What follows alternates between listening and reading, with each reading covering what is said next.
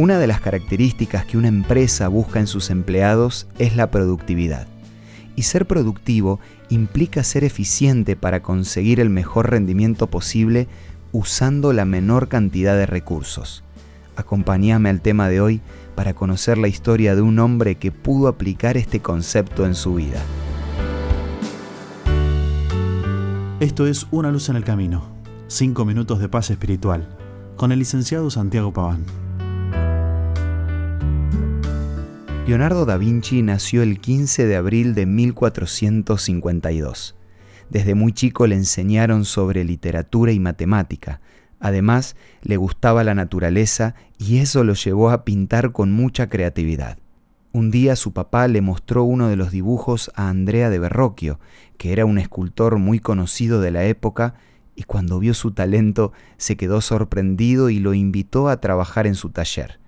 En ese lugar, Leonardo tuvo la oportunidad de aprender algo de química, metalúrgica, mecánica, carpintería, dibujo, escultura y trabajos en yeso y cuero.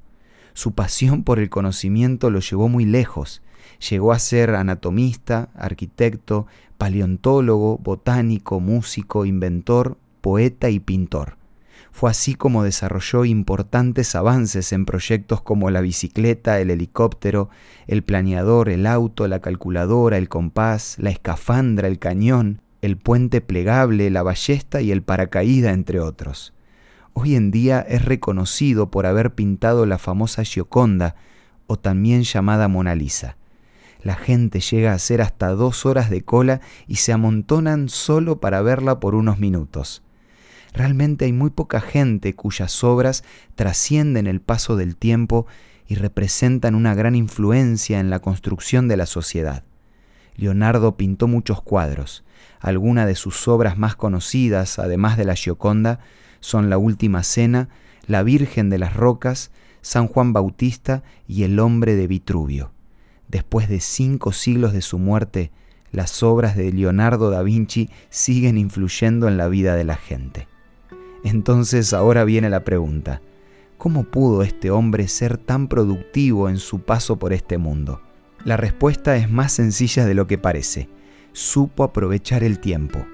De nada sirve la inteligencia cuando no se sabe gestionar la vida. Está lleno de personas brillantes, pero la mayoría pierde el tiempo desaprovechando las oportunidades.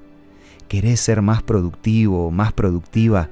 Pedile a Dios que te ayude a aprovechar el tiempo y dale prioridad haciéndole un espacio para que Él pueda dirigir cada uno de tus pasos.